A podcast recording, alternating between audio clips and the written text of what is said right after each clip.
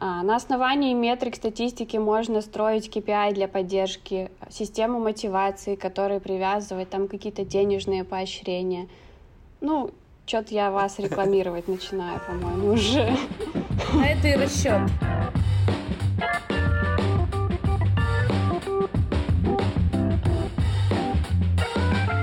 Всем привет! Это подкаст «Оставайтесь на линии» от компании Usedesk. Если вы вдруг забыли, мы здесь разговариваем о поддержке клиентов и всем, что с этим связано. Сегодня с вами, как обычно, я, Кирилл Малтызов, Customer Success, а, менеджер, и Катя Виноходова, сооснователь Usedesk.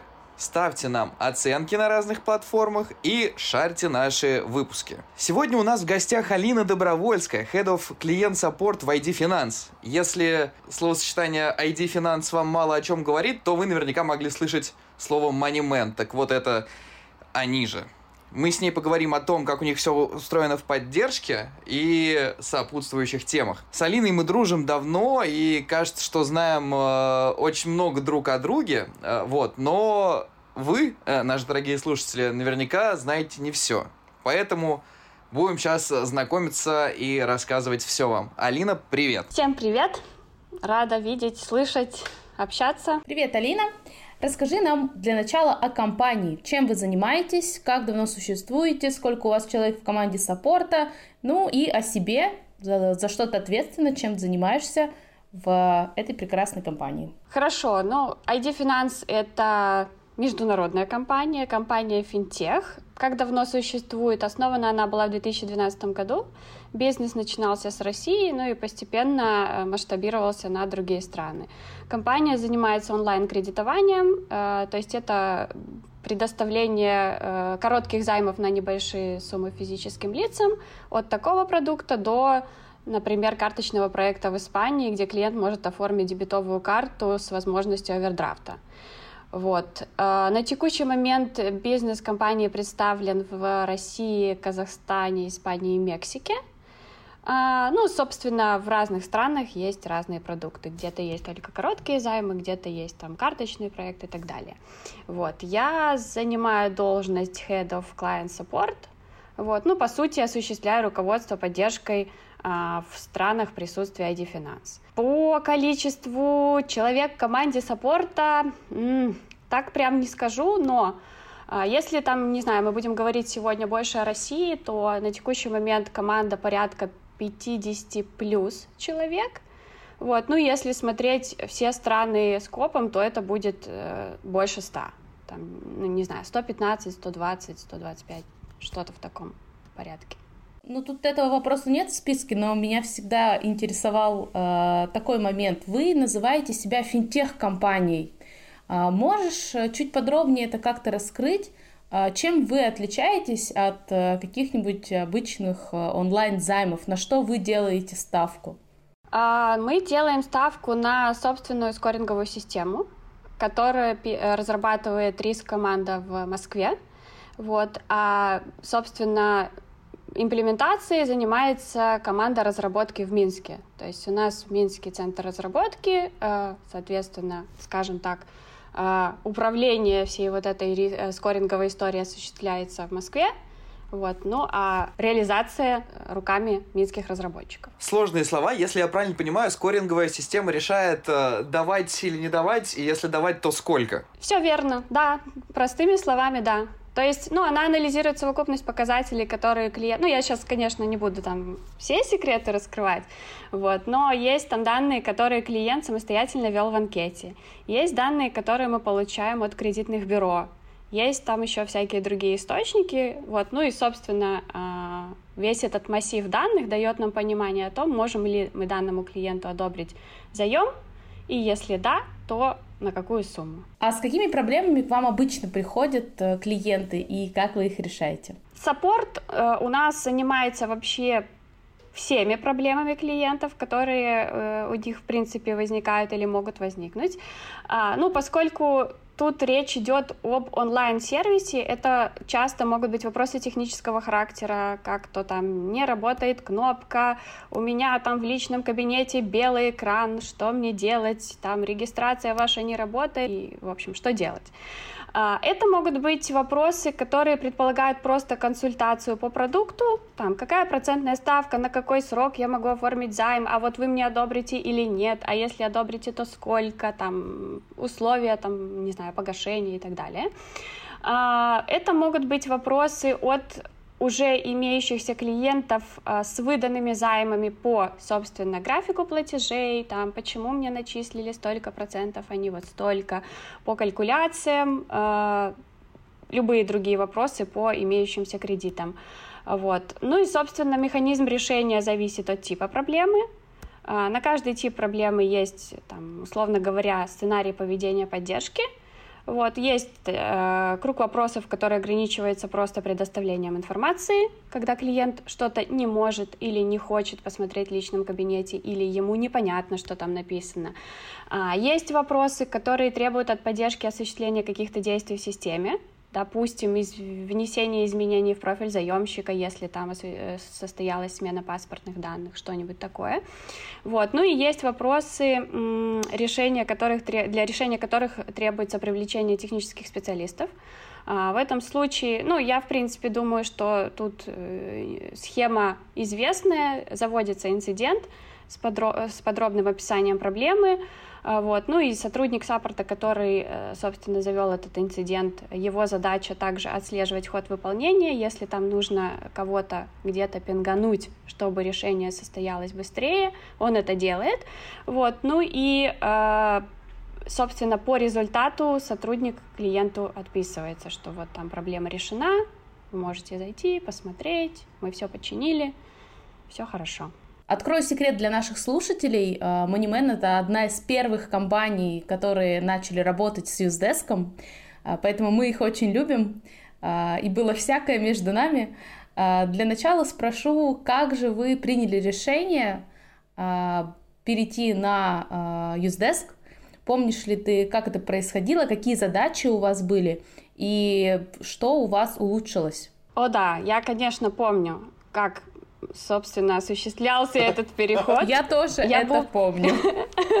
Я представляю. Давайте всем расскажем теперь, как это было.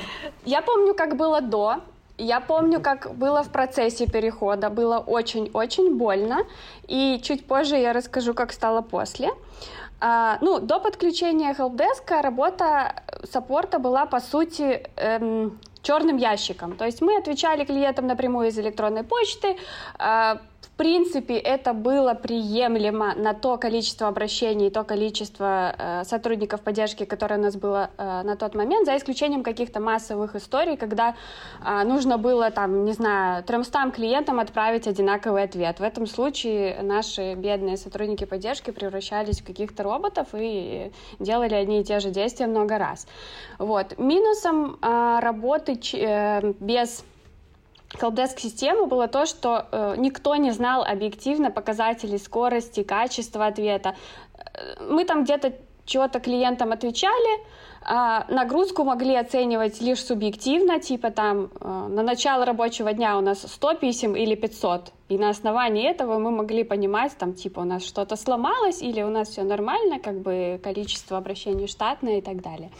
Вот. И тут я даже не говорю о метриках в динамике, о разделении и обращении в поддержку на какие-то категории, чтобы понимать, какие категории у нас в топе, что клиентам интереснее всего, что им больше всего непонятно в нашем сервисе.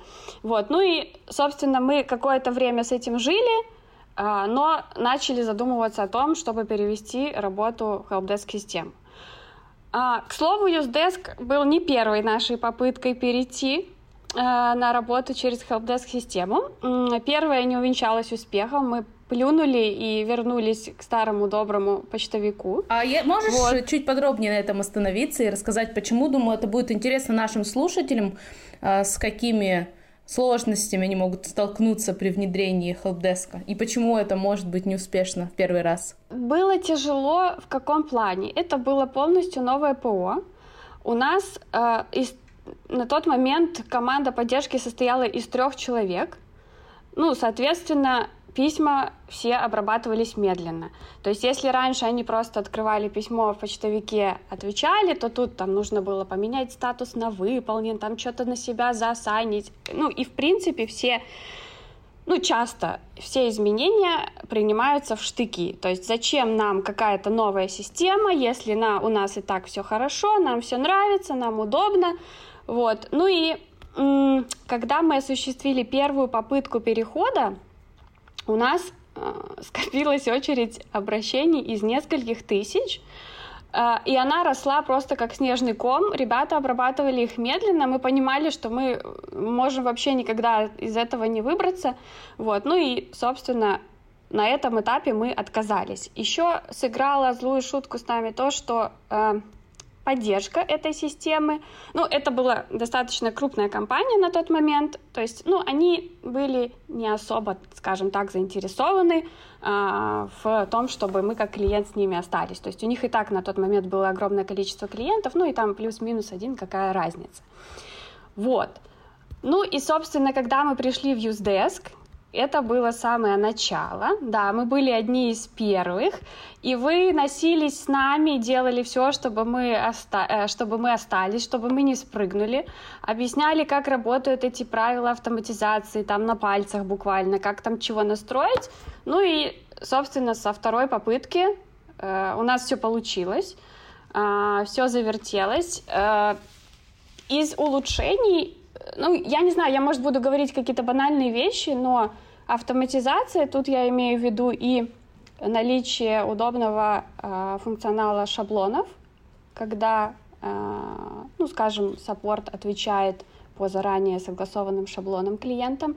И здесь же я э, хочу остановиться на правилах автоответов, которые строятся по наличию ключевых фраз в запросе клиента, они тоже нам сильно-сильно облегчают жизнь. Это удобно. Вся история переписки в разных каналах с клиентом э, хранится в одном месте. Видно, кто, что, э, когда отвечал.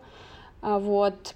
Статистика, которая дает э, понимание об эффективности работы команды, э, которая позволяет отслеживать качество услуг поддержки. На основании метрик статистики можно строить KPI для поддержки, систему мотивации, которая привязывает там какие-то денежные поощрения. Ну, что-то я вас рекламировать начинаю, по-моему, уже. На это и расчет. В общем, со второй попытки все получилось. А, я считаю, получилось очень успешно. Ну, не зря мы давно вместе. Это о чем-то говорит.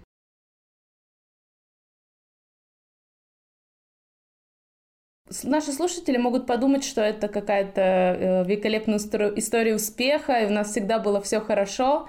А, немного расскажу тоже от, от себя. В общем, на самом деле все было так. А, это был не, не просто один из наших первых клиентов, скажем так, это был наш второй клиент. То есть вы понимаете, мы только вышли на рынок, и у нас еще а, не было абсолютно никаких каналов, кроме почты в Юздеске.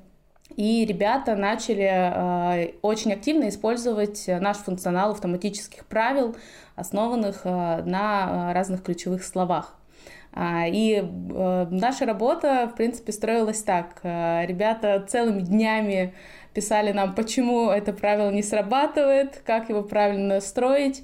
Мы э, просматривали кучу тикетов, искали какие-то зацепки, вплоть до того, что там какие-то слова были или там, буквы были написаны на латинице вместо кириллицы, и из-за этого правило не срабатывало. В общем, проводили различные расследования, и этот процесс был довольно-таки долгим. И вот это был такой первый, наверное, самый сложный этап, когда мы помогли ребятам автоматизировать поддержку. Но на самом деле были и не совсем приятные моменты. Наверное, если ты помнишь, а, а, мы делали для вас чат. И вообще, в принципе, чат в Юздеске создан благодаря компании Moneyman. А, иначе его бы э, не было. Но э, не все шло хорошо. Мы э, не успели в сроки, как это обычно бывает. Я помню, что мы ночью сидели с разработчиком э, несколько дней и ночей, э, пытались все оттестировать, э, и ребята уже были готовы искать какое-то другое решение, но в итоге все сложилось хорошо. Они в нас почему-то поверили. Вот в связи с этим у меня как раз тебе такой вопрос.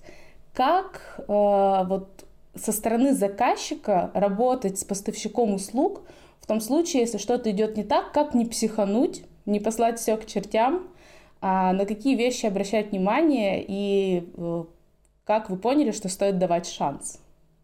Ой, ну как не психануть? Не знаю. Кирилл, может быть, скажет, что я сейчас привираю. Но, ну, бывает всякое, да. Я, бывает, тоже психую. Вот. Но, на мой взгляд, э, важно что? Основа любого бизнеса — это люди. Вот. Моя история успешного взаимодействия с вами — это найти классную точку входа в лице одного ответственного сотрудника — вот. И, ну, понятное дело, что я не буду там обращаться к нему по ерунде или вопросам, э, ответ на которые может дать ваша поддержка. Тут скорее речь идет о каких-то более там интересных вещах, там каких-то доработках, интеграциях, доп-сервисах. Вот. Мой ответ на вопрос — это нужно разговаривать.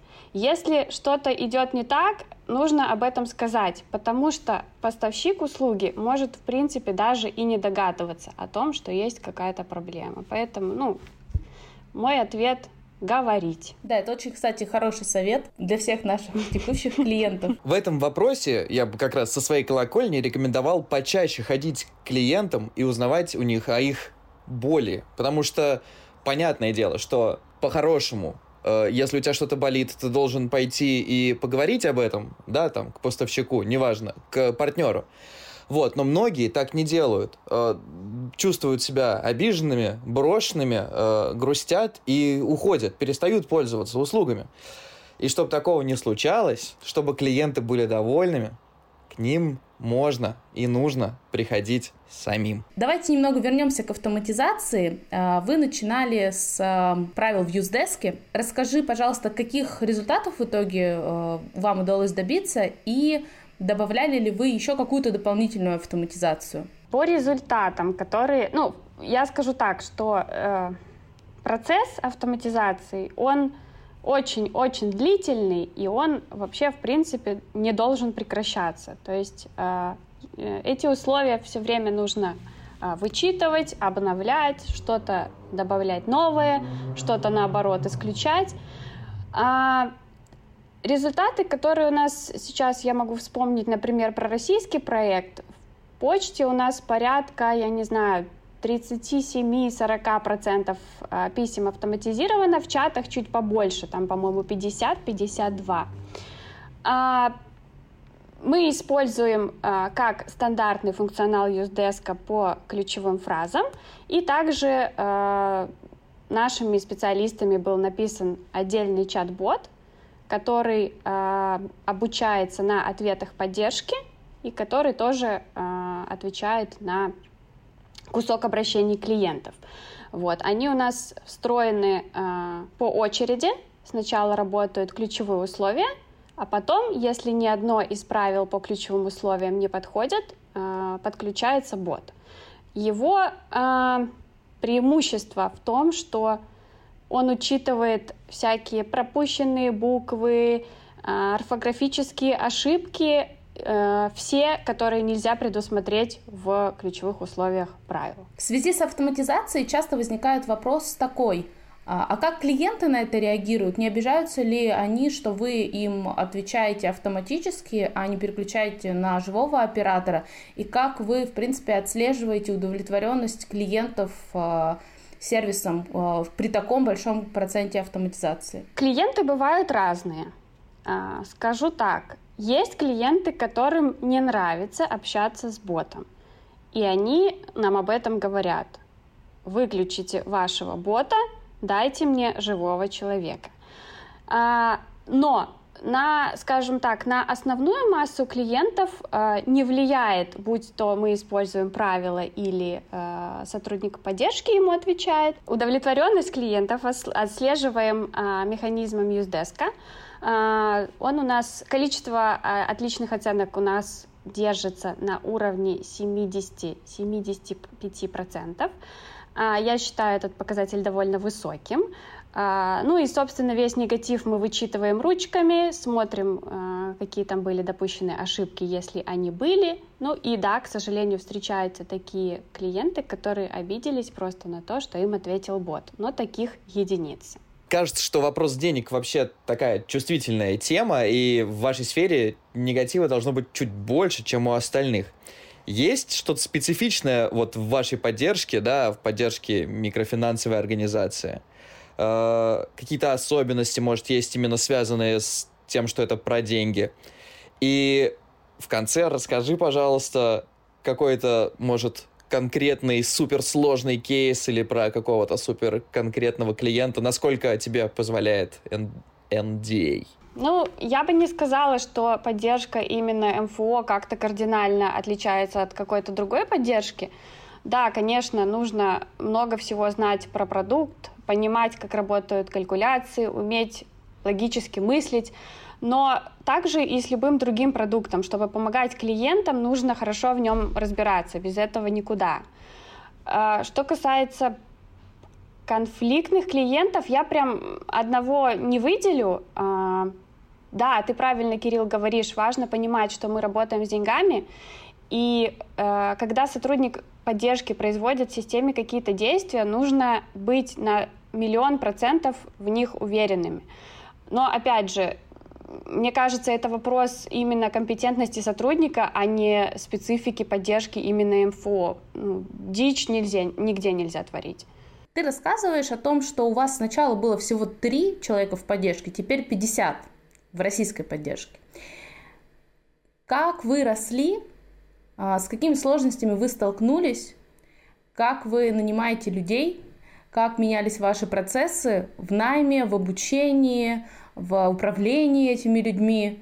А, расскажи про это поподробнее. Да, сначала у нас было три человека, потом э, количество стало расти, причем э, расти оно стало так, что в какой-то момент я просто не успела опомниться, и наша численность уже была там 20 человек. То есть э, это все происходило очень быстро, и с, вместе с ростом проекта, понятное дело, э, Сначала у нас была одна команда, которая работала 5 через 2 с понедельника по пятницу, там, с 9 до 6. А потом мы столкнулись с тем, что, э, ну, во-первых, Россия большая, и когда где-то раннее утро на другом конце э, страны уже э, обед, а вот, соответственно, мы поняли, что нам нужно расширять вот этот временной диапазон, э, в который будет работать наша поддержка, ну и, собственно, захватывать выходные, потому что на тот момент мы работали с понедельника по пятницу. Вот. Э, мы сделали две смены, два через два, которые работали с 8 утра до 8 вечера. Ну и, соответственно, тем самым мы покрыли 7 дней в неделю, выходные, праздники и бла-бла-бла. Вот. И с того момента у нас стали расти вот эти команды одна, которые, которые работали посменно.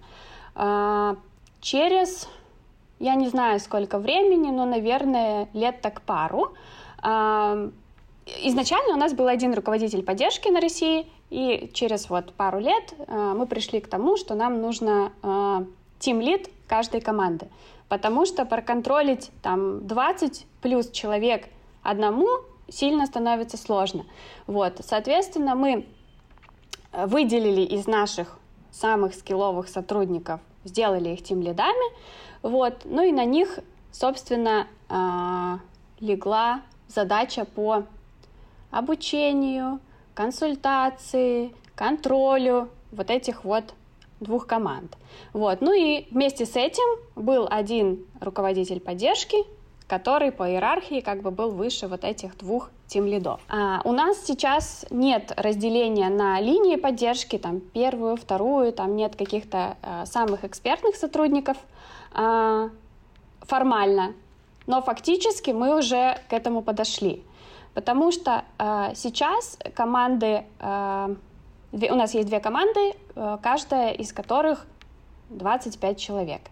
А, и мы столкнулись с тем, что Team Lead э, у него остается очень мало времени на решение своих задач. Он занимается только тем, что подсказывает Маше и Даше, что ответить на тот или иной вопрос. Вот, соответственно, ну, на текущий момент этого еще нет, но мы очень плотно об этом думаем, чтобы выделить а, среди команды еще каких-то экспертных сотрудников, то есть чтобы к руководителю а, поддержки можно было прийти, мину, эм, пройдя, скажем так, лестницу а, иерархии. Вот. Это как менялась наша поддержка по численности. Расскажи про то, как вы понимаете, что сотрудники справляются, какие вы критерии оценки работы им ставите. А, и когда приходит новый человек, как происходит его обучение и внедрение в команду? Начну с конца. Когда приходит новый человек, за ним э, закрепляется сотрудник, так называемый ментор, который э, проводит обучение, который сни- сидит с ним бок о бок и, собственно, э, подсказывает ему э, по любым вопросам. Да, у нас есть там мануал, который сотрудник читает при приеме на работу, там наиболее типовые кейсы собраны, но, опять же, вопросов великое множество у клиентов, ну и чтобы, э, э, скажем так, внедрение в команду происходило быстрее, за ним закрепляется ментор, который будет отвечать на любые вопросы, даже повторяющиеся, даже тупые, то есть пока сотрудник не научится отвечать сам. Вот. И когда м- у нас вообще испытательный срок стандартный 3 месяца, э, когда сотрудник приходит на работу, э, первое, что он начинает делать, это отвечать клиентам на письма. То есть, поскольку тут мы особо не привязаны к каким-то молниеносным ответам, например, как в чатах и в мессенджерах, вот, у сотрудника есть время подумать, он начинает отвечать э, сначала только на почту. Где-то через месяц ему подключается второй канал, чат, мессенджер, вот, ну, к этому периоду мы уже считаем, что он уже достаточно опытный для того, чтобы э, подключить ему многозадачность. Вот, э, и у нас есть еще такой канал коммуникации, как телефон. Он подключается в последнюю очередь, где-то через полтора-два месяца после приема на работу. Вот. И по истечению испытательного срока у сотрудника есть тест, а, который проводят тем лиды. Ну и по результатам теста мы принимаем решение о закрытии испытательного срока или там, если что-то не так, то мы его можем еще немножко продлить. Как мы контролируем сотрудников? У нас есть разработанная система мотивации, которая строится на метриках, которые мы получаем из Юздеска, которая включает показатели качества ответа, скорости, количества обработанных запросов. Вот. У нас есть на текущий момент два сотрудника Quality Control, а, задача которых, собственно, вычетка ответов написание инструкций по каким-то спорным вопросам, вот, ну, выявление ошибок и объяснение сотруднику, как нужно было поступить в той или иной ситуации. Насколько у вас большая текучка и почему люди уходят или наоборот остаются у вас? Я бы не сказала, что у нас большая текучка, у нас э, постоянный рост. У нас, получается, запросы растут прямо пропорционально количеству заявок, которые к нам приходят от клиентов – ну, соответственно, и чем больше запросов, тем больше сотрудников поддержки нам нужно, чтобы это все обработать. Вот, поэтому сильной текучки нет, но э, вакансия открыта всегда, потому что мы получаем э, планы от нашего там, отдела маркетинга на год, и мы видим, э, каких показателей мы планируем добиться, ну и, собственно, считаем, сколько человек нам для этого нужно. Так, смотри, ты говорила, ну и ни для кого не секрет, что вы работаете в нескольких странах. И в связи с этим вопрос.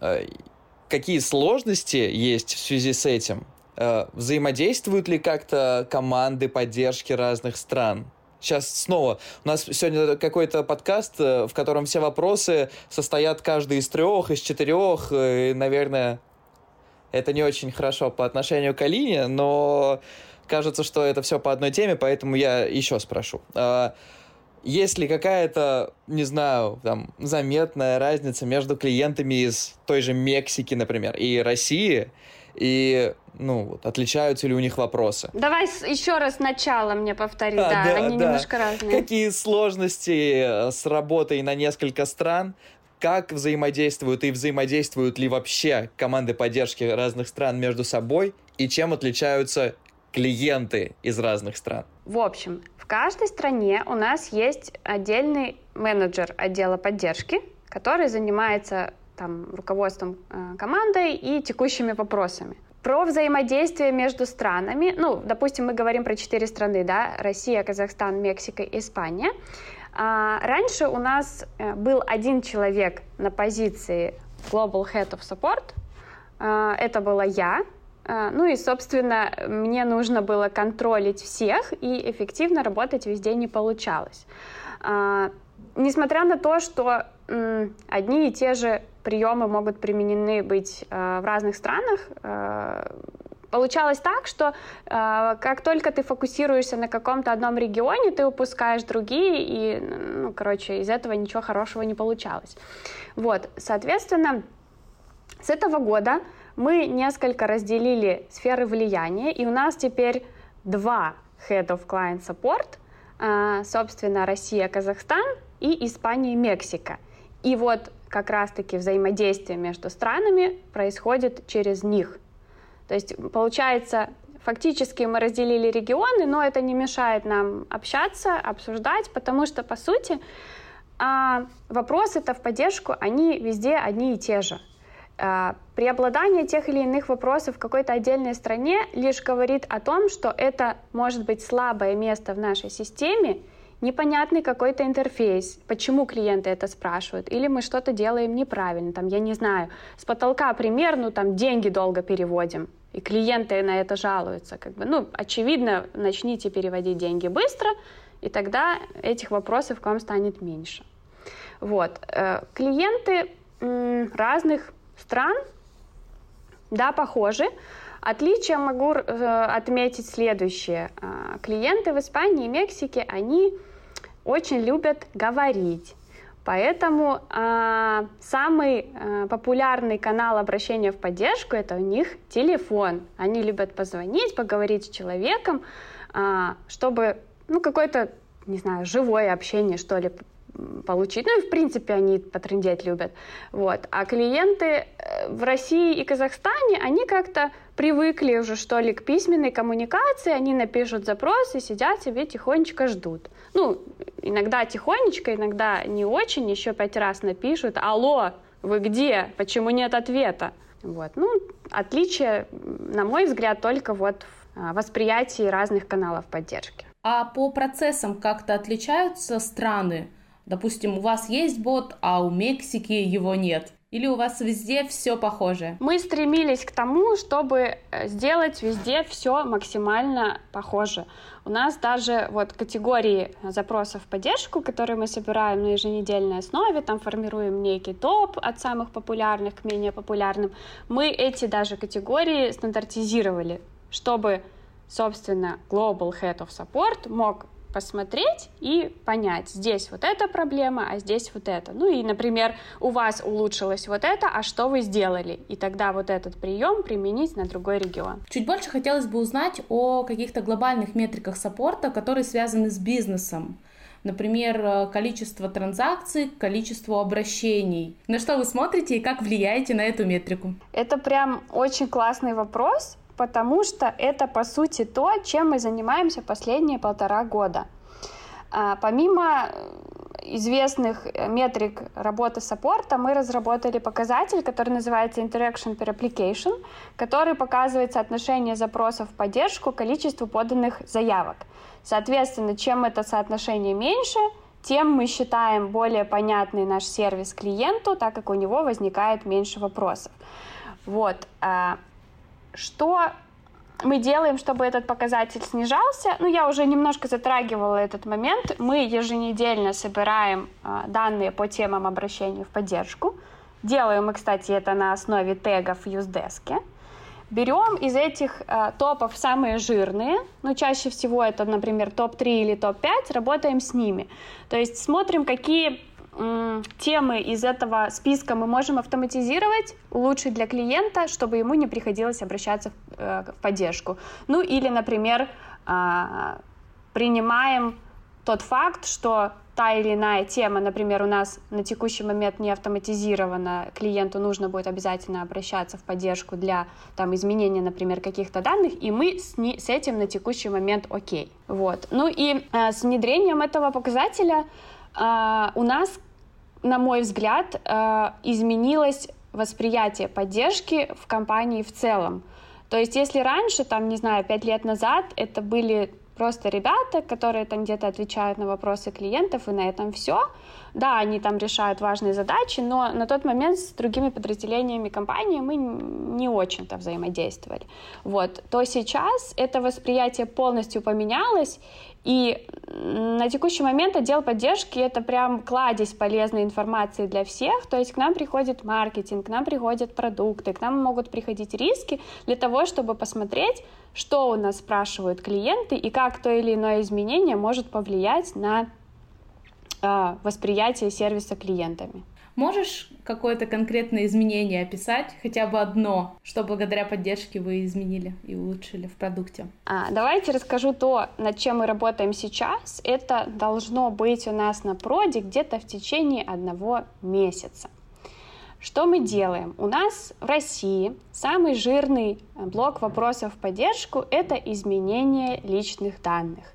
А, по а, процедуре чтобы клиенту внести изменения в данные, там, допустим, не знаю, вышла девушка замуж, поменяла фамилию, весь паспорт новый, нужно все поменять. Для того, чтобы это сделать, мы у клиента должны обязательно запросить селфи с паспортом, чтобы понять, что э, это действительно тот человек, который к нам обращается, что это там не какой-то краденый паспорт и так далее. Ну и, собственно, на основании этого документа мы можем произвести изменения в системе. Это делается все ручками саппорта. Сейчас мы занимаемся интеграцией с компанией, которая производит э, распознавание документов и э, сверку лиц. То есть, что мы сделаем клиентам доступным э, изменение данных, они будут делать э, фотографию на камеру на телефоне в момент запроса, будут также загружать фотографию своего паспорта. Эти данные будут от, отправляться нашему партнеру, мы будем получать э, в ответ процент сходства, ну, тот этот человек или не тот, и сверять данные, которые клиент ввел в, в качестве новых, с тем, что у него напечатано в документе. И если тут э, мы получаем оба ответа ок, значит эти изменения произведутся самим клиентом без необходимости писать саппорт. А, к вопросу о метриках. А, как-то раз мы вместе с вами проводили э, аналитику и выяснили, что а, те клиенты, которые ставят высокие оценки, они как оказалось, берут в два раза больше кредитов. А, как ты можешь это прокомментировать? Ну, мне кажется, что это достаточно логично. Если у клиента большое количество кредитов у нас, это говорит о том, что сервис ему понятен, сервис ему нравится, он возвращается к нам снова и снова. А раз сервис ему нравится, то почему бы не поставить команде поддержки хорошую оценку? Хорошие же ребята стараются. Ты отметила, что ваш процент хороших оценок 75, вы считаете его хорошим. А, как вы понимаете, что он хороший? Вы сравниваете это с какими-то другими организациями или с вашим предыдущим опытом? Мы сравниваем со своим предыдущим опытом. Мы э, каждый год мы себе ставим э, цели которые включают в том числе и показатель удовлетворенности клиентов ответом поддержки. И каждый месяц этот показатель чуть-чуть должен повышаться. Вот, соответственно, э, если мы выполняем наш текущий KPI по удовлетворенности клиентов ответом, значит, я считаю, что э, для текущего уровня этот показатель хороший. Но мне еще кажется, что у вас э, такая специфика, что прям дойти до 100%, наверное, невозможно, потому что клиенты недовольны тем, что им надо платить вам деньги. Ты права, да. Ну, естественно, есть сегмент клиентов, которые находятся в просрочке, и что бы мы ни делали, как бы мы ему мило и хорошо не отвечали, ну, факт останется фактом. У клиента есть задолженность, погасить которую нужно. К сожалению, там наша вежливость и компетентность тут никакой роли не сыграет. Если клиент э, там, не знаю, настроен поставить нам оценку плохо, потому что, я не знаю, мы ему там долг не спишем, деньги не подарим, то он ее поставит так или иначе. У меня еще такой вопрос, я не знаю, можно ли вообще про это тебе рассказывать, э, но вообще жутко интересно, а как менялся ли, блядь, а менялся ли, и если менялся, то как портрет вашего клиента? Потому что в ну, моем понимании онлайн-займы это уже для совсем отчаявшихся людей, а, которым не дали кредиты где-то в другом месте, и они вот бегут к вам. А, возможно, они не совсем благополучные. А вот в связи с пандемией и с действительным уменьшением благосостояния населения, может быть, у вас как-то поменялся вот этот портрет клиента, кто ваши клиенты, почему они доверяют вам, например, больше, чем либо другим онлайн-займам, либо банкам, а, расскажи про это подробнее. У меня на текущий момент такой информации нет, вот, но я не согласна с тем, что это там какие-то отчаявшиеся люди, которым везде отказали, единственный вариант у них э, пойти там в МФО. Это часто люди, которые не хотят запариваться каким-то поиском документов, подготовкой, э, там, не знаю, чтобы пойти в банк, это, ну, в любом случае, там, тебя запросят, там, справку о заработной плате, там, что-то еще. Это все может затянуться на несколько дней рассмотрения. А МФО, они, преимущество их перед банком в этой ситуации в том, что это быстро, это без всяких э, лишних бумаг, вот. Ну и э, не выходя из дома. Ты сидишь за компьютером или с телефона, подал заявку, подождал, деньги получил, все, пошел. Я вообще тоже тут хотел бы с Катей поспорить. Потому что ты брал кредит в Money Money, давай, расскажи нам про эту историю. Не, не брал, хотя Алина предлагала, да, но нет. А, как по мне, просто э, э, МФО это вообще про то, когда у тебя пару дней до зарплаты осталось, и тебе нужно что-то срочно купить. И в таком случае ты там переплатишь какие-то копейки, ты достаточно легко получишь эти деньги, сделаешь нужную покупку, через два дня получишь зарплату и вернешь. Другое дело, что есть люди, которые этого не понимают. И они думают, что это обычный кредит, а там эти 850% годовых. А, ну, типа... Ну, это к вопросу о финансовой грамотности в целом. Ну да, да, да. Алина, расскажи, пожалуйста, про самые главные факапы, с которыми вы успели столкнуться? Я расскажу один. Заранее скажу, что наша команда разработки очень крутая, и таких ситуаций у нас больше не было, но пример есть. Был у нас после очередного релиза косяк, который был прям страшный, который мы, честно говоря, думали, что последствия будут намного хуже, но хорошо, что обнаружили. В общем, как-то так случилось, что калькуляции по займам, причем очень-очень старым займом, поменялись с минуса на плюс, то есть, по сути, у клиентов вместо увеличения долга получились на эти суммы погашения. Вот. Ну и таким образом мы огромное количество кредитов закрыли. Да, по факту оплат по ним не было, ну, естественно, закрыли ошибочно. А, больше того, при закрытии займа в нашей системе клиент еще получает бонусные баллы в зависимости от суммы, которую он внес которые эти баллы он может потратить э, в последующем на погашение своих будущих займов. Вот, то есть мы на это ошибочное закрытие еще клиентам и бонусов подкинули. Вот. Но вся эта история продолжалась около двух часов, Благо, мы это быстро заметили, починили, все назад вернули, все эти ошибочные погашения отменили. Вот, э, то есть, ну, многие клиенты даже, по сути, не успели заметить, что что-то там менялось. Однако вот эти вот ошибочные бонусы мы решили клиентам оставить, чтобы там, в будущем какого-то негатива избежать поскольку ну, вина тут была целиком и полностью наша. В связи с этим вопрос, как вы взаимодействовали с такими клиентами, которые попали под этот сбой, а, как вы им рассказывали о том, что произошло, и просили эти деньги вернуть? Сколько из них э, вернули действительно, и как вы справлялись с этим негативом, который у них был? Наверняка они сказали, вы же нам сами погасили, ничего платить мы не будем. Тут не совсем так. Мы, получается, с помощью разработки вернули займы в, со- в то состояние, которое было до релиза. То есть, ну, нам не пришлось просить у клиентов вернуть эти деньги. То есть, ну, по сути, мы вернули то положение, которое было до нашего вот этого э, косяка. Вот. Но, э, ну, бонусы, как бы, получается, мы клиентам подарили, ну, тем самым себя обезопасили от того момента, если вдруг кто-то заметил, что у него там какие-то бонусы появились, чтобы не было потом этих историй, а вот у меня было, а вы куда-то украли, верните.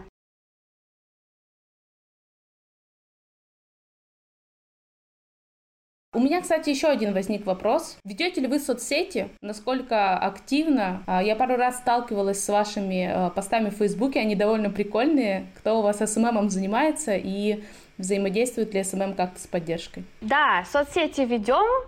А, да, есть у нас СММ-специалист, э, который ведет вот эти все группы, прикольные вот эти посты. Вот. И взаимодействует с поддержкой тесно очень, э, до того, что э, в какой-то момент э, запросов в соцсетях ну, всяких по, по поводу займов и, и прочего стало настолько много, что команда SMM попросила у нас выделить специалистов поддержки, которые, собственно, работают только в соцсетях. Ну, они владеют всем тем же набором инструментов, которые, которым владеет э, наш любой другой сотрудник поддержки. То есть они отвечают на те же вопросы, они производят все те же самые действия, но э, запросы к ним приходят из соцсетей. Вы сейчас работаете удаленно или все же ходите в офис? Большинство работает удаленно. У нас э, никакой там обязаловки нет, что нужно находиться обязательно в офисе, э, но и там домой мы всех принудительно не выгоняем. То есть кто как хочет, тот так и ходит большинство сейчас работает удаленно. А раньше, ну вот до всей истории с пандемией, тоже Нет, работали строго, удаленно? строго или ходили в офис? офис. Тогда снова вопрос, состоящий из нескольких частей. Во-первых, э, были ли какие-то мероприятия для команды до пандемии, когда вы все собирались, не знаю, ты там вместе с поддержкой ходила в бар или кино, или, не знаю, вы там где-то собирались э, попеть э, в караоке, и делаете ли какую-то такую активность сейчас в условиях удаленки? В общем, что? Корпоративов у нас сейчас нет, строго, ни зимних, ни летних. Грусть чувствуется, очень большая грусть да. в, в этих словах. Вот, мероприятия для поддержки, ну, у нас есть практика тимбилдингов. Раньше это могли быть, например, шашлыки.